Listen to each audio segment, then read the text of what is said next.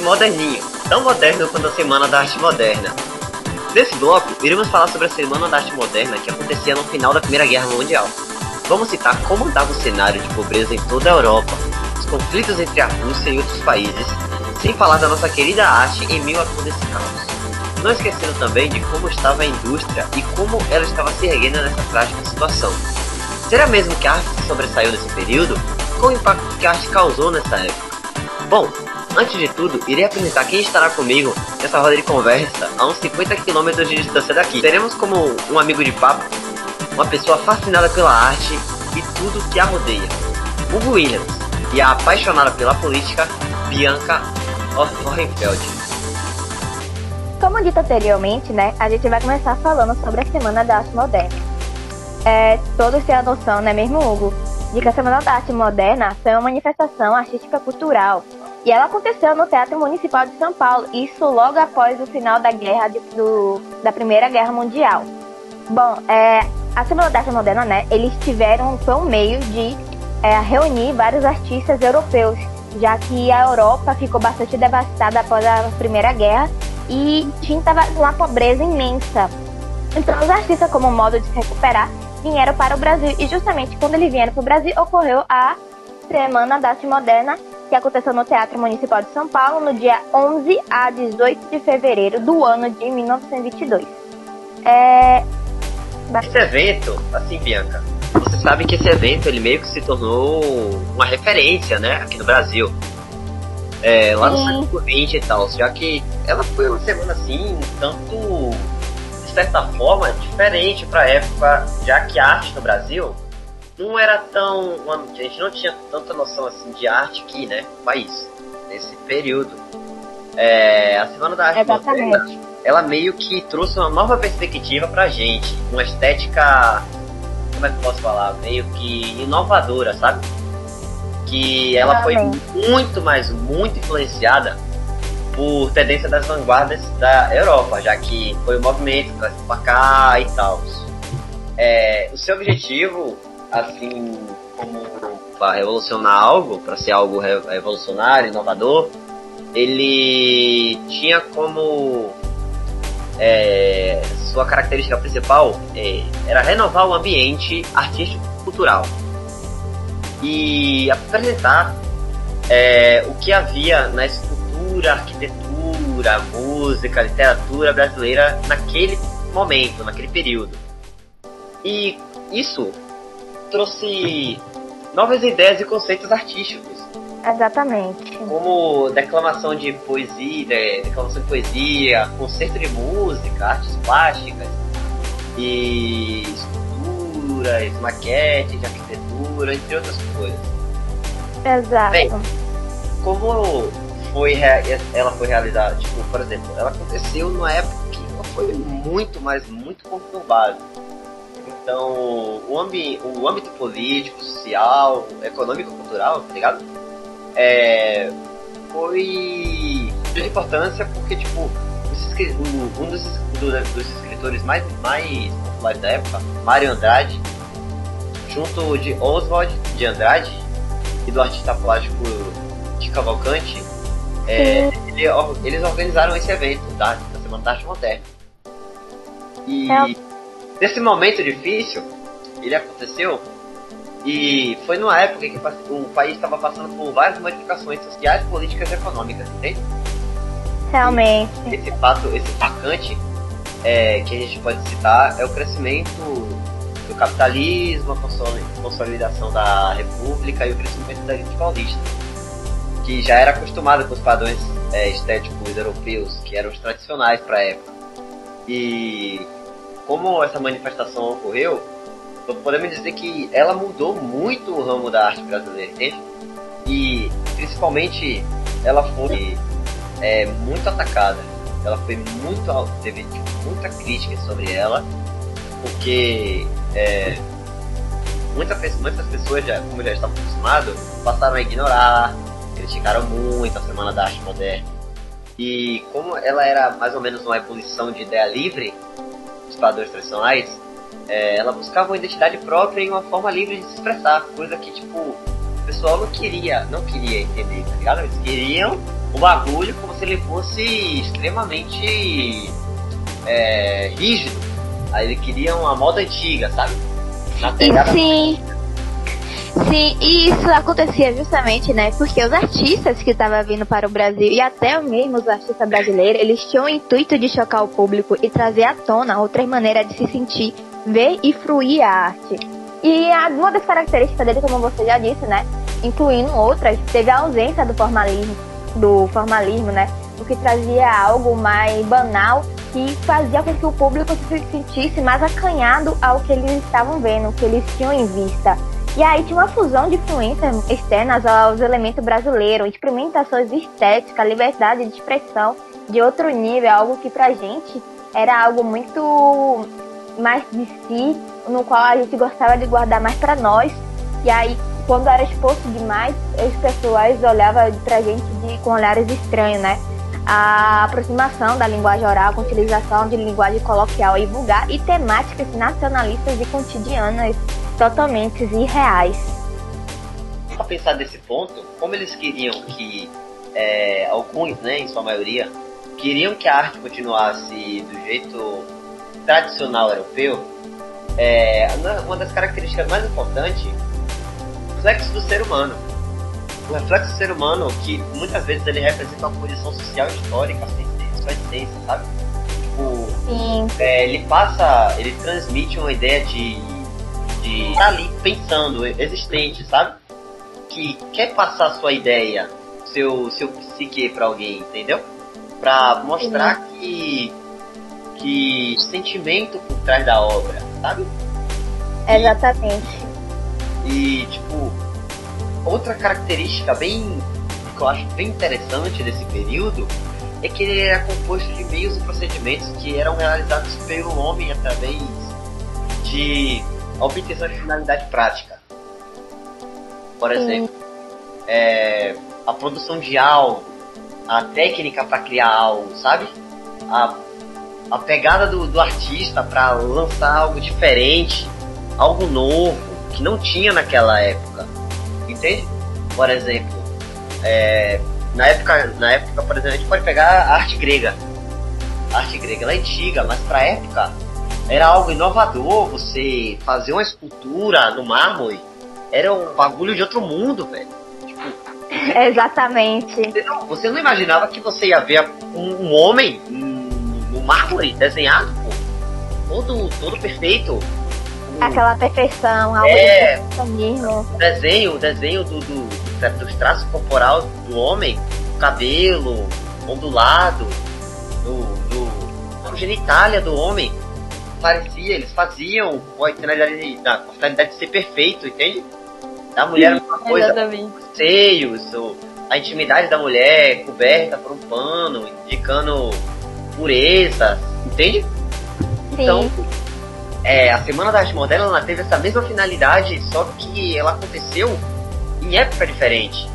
Foi uma pegada totalmente diferente, mas com a mesma finalidade que os gregos tinham de fazer algo inovador naquela época algo acontecendo em uma nova época, um novo século. E, e a gente, né, a gente não, né? O pessoal que viveu nessa época era bastante conservador. E para isso, né, trazer a liberdade de expressão chocava muitos, justamente por ser algo que não era muito aberto, não era visto por todos com tanta frequência no dia a dia.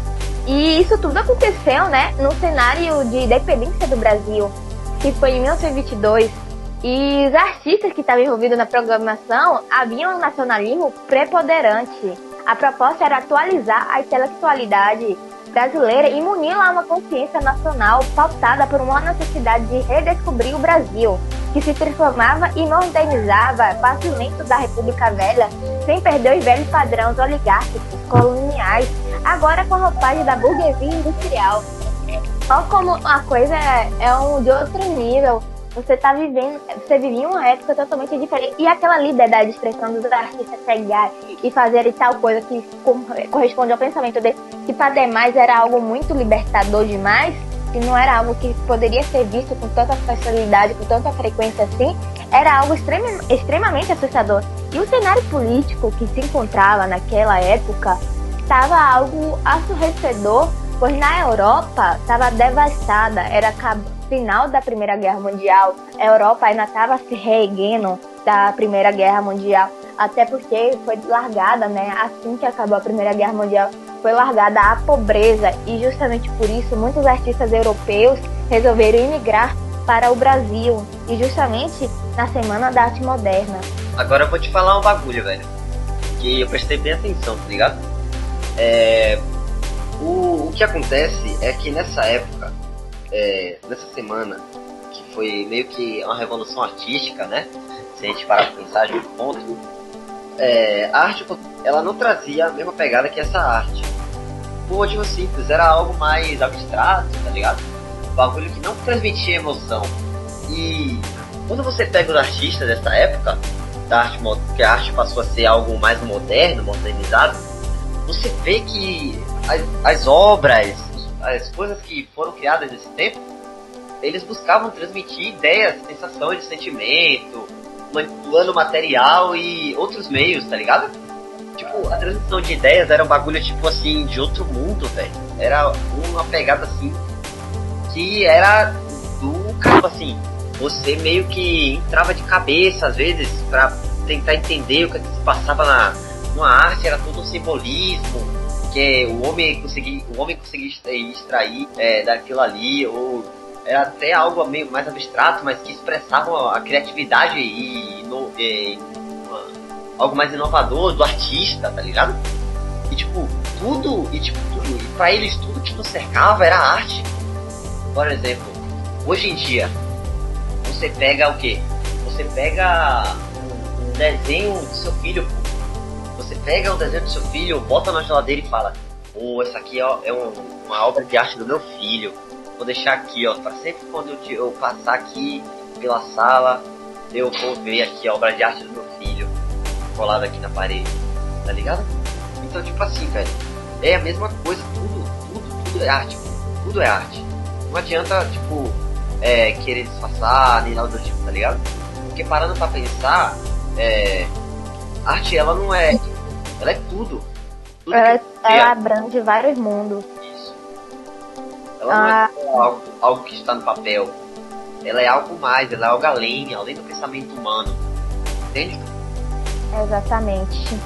E, né, como eu tinha dito do cenário político, estava tendo um conflito na Rússia, é, na nossa querida Rússia europeia. É, aconteceu justamente nesse final da, guerra, da Primeira Guerra Mundial, que foi entre 1918 e 1921. E ela foi causada pela mobilização de forças contra-revolucionárias, chamada de Exército Branco, que tinha o objetivo de derrubar os bolcheviques, grupo que havia se instalado no poder russo pela Revolução Russa de 1917.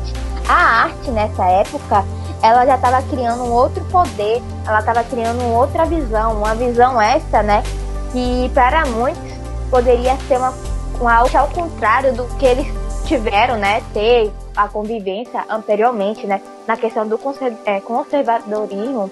E aí realmente é um tanto complicado de se ver e para eles aquilo ali ia muito além da concepção deles era algo muito mais para frente, para ele não era não era aceitável de maneira alguma. E a arte conseguiu se sobressair ah, em todo esse caos.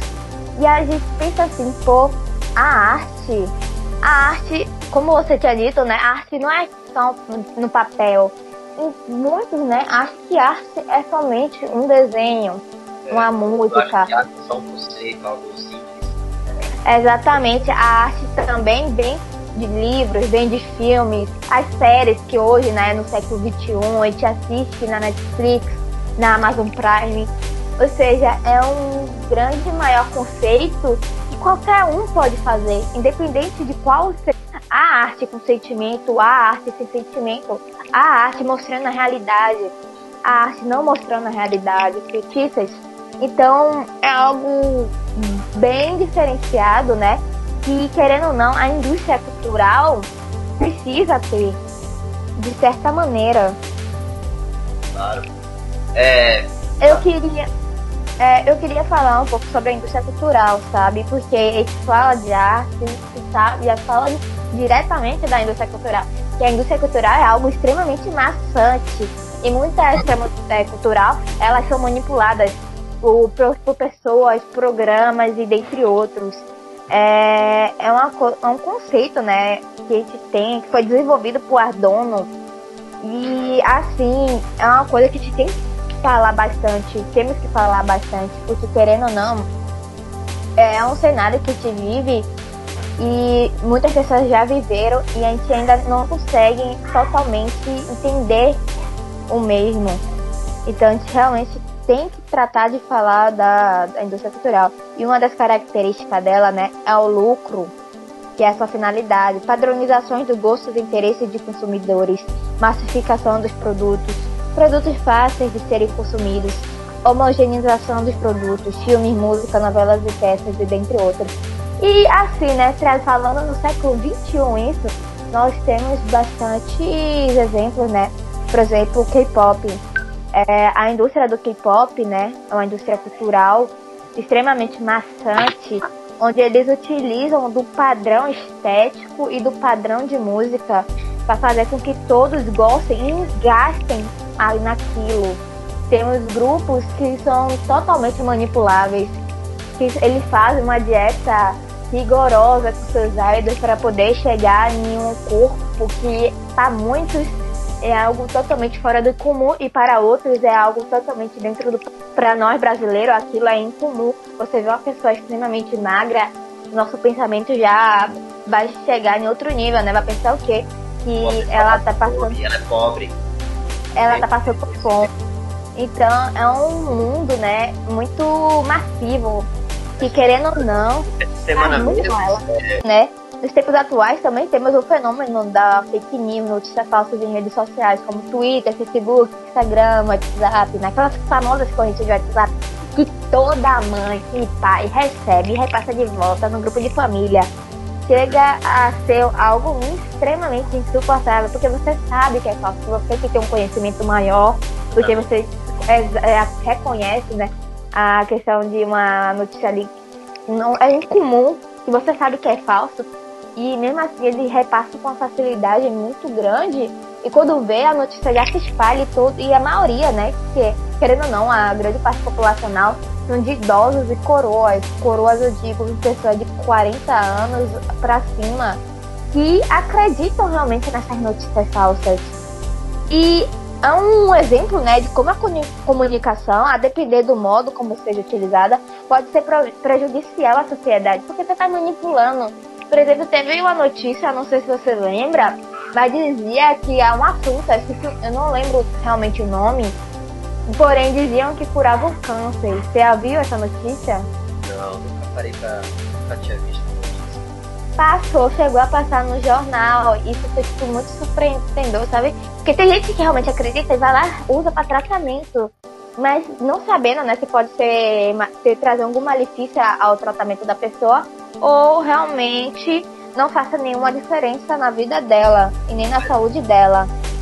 Mas bem, é, vamos dar continuidade aqui agora a a revolução, a época da, como foi a guerra civil da Rússia, né?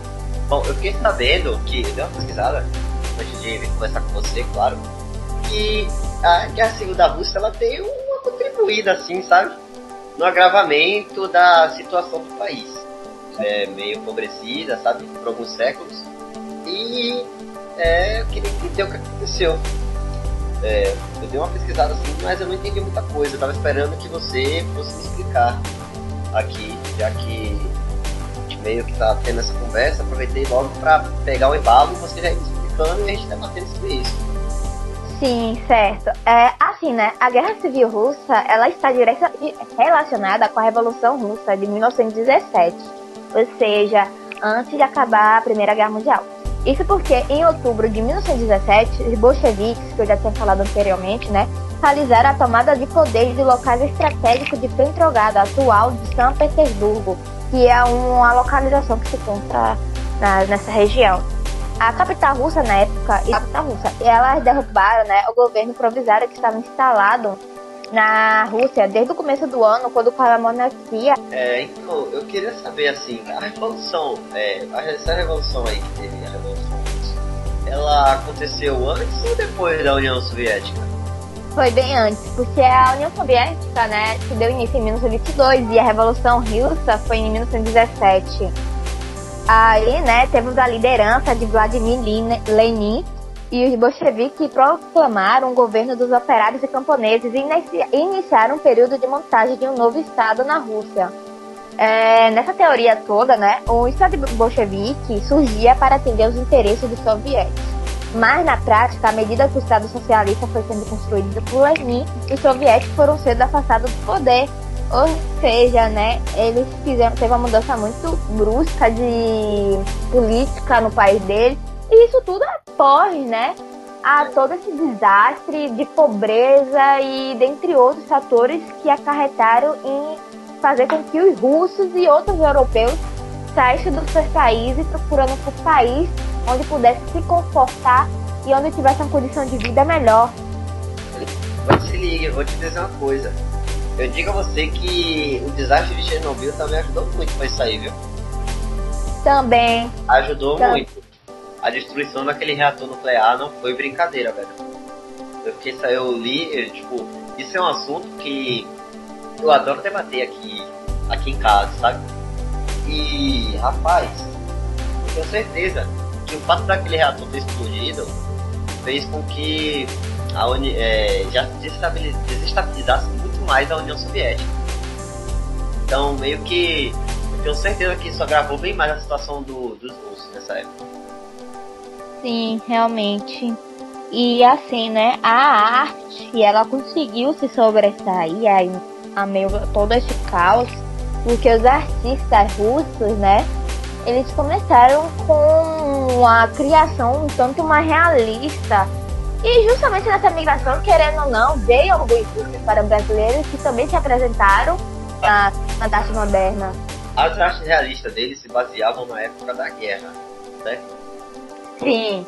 Como a gente disse mais cedo, foi baseado, meio baseado na época da guerra. E eu acredito que tenha acontecido porque é, o artista, algumas vezes, ele tem que retratar a realidade para passar essa ideia. Exatamente. Sabe? Ele não, ele não tem que seguir esse mundo perfeito. Tem que seguir